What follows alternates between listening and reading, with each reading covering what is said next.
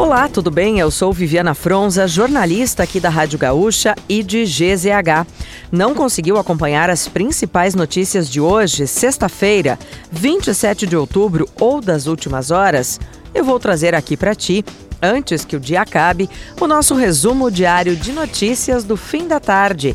Oferecimento Serrana Solar, a minha escolha certa. A Assembleia Geral da ONU aprovou nesta sexta-feira uma trégua humanitária imediata entre Israel e o grupo terrorista Hamas. A resolução exige também a liberação de acesso de ajuda para a faixa de Gaza e a proteção de civis. Antes da decisão, o exército israelense havia comunicado que as forças estavam expandindo os ataques na região para realizar uma invasão terrestre total do território. A internet já havia sido cortada. A Assembleia Geral votou depois de o Conselho de Segurança ter tentado por quatro vezes, nas últimas duas semanas, alternativas a fim de parar a guerra. A medida contou com 120 votos a favor, 14 contra e 45 abstenções. Israel e Estados Unidos foram contrários. O presidente Lula afirmou nesta sexta-feira que não vai interromper obras ou bloquear grandes volumes de investimento para alcançar a meta de zerar o déficit fiscal em 2024.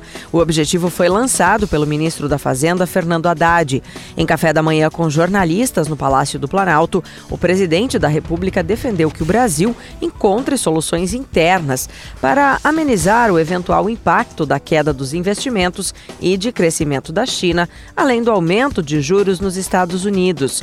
Após um primeiro ano de governo em que priorizou a agenda externa, Lula também disse que no próximo ano vai percorrer o país para inaugurar obras e fortalecer a relação com governadores e prefeitos. O Rio Grande do Sul é o estado brasileiro que tem o maior percentual de idosos. Os dados do censo 2022 foram divulgados nesta sexta-feira pelo IBGE. Um em cada cinco moradores do território gaúcho tinha 60 anos ou mais no ano passado.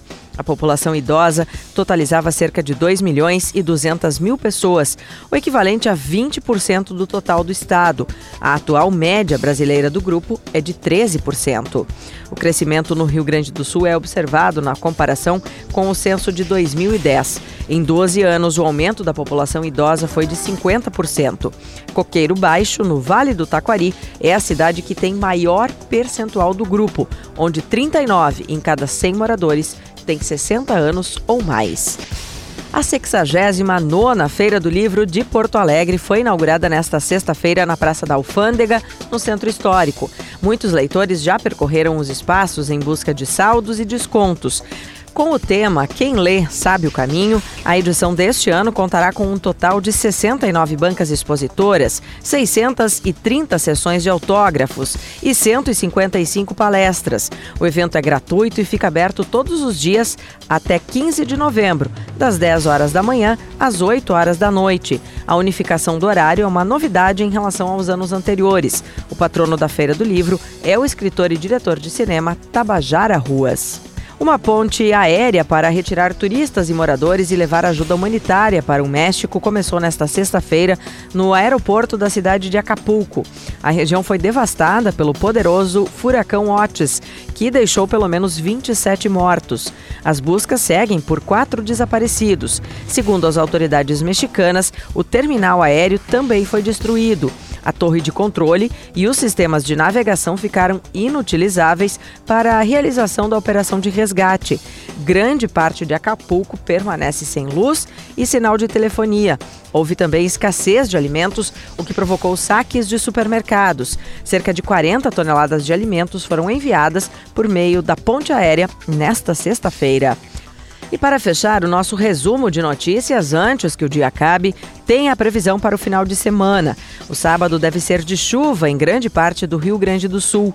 As regiões norte, parte do noroeste e da Serra apresentam maior risco de temporal entre a noite desta sexta-feira e o início da tarde de sábado. As chuvas fortes devem atingir também a região metropolitana, o litoral norte e a região central do estado.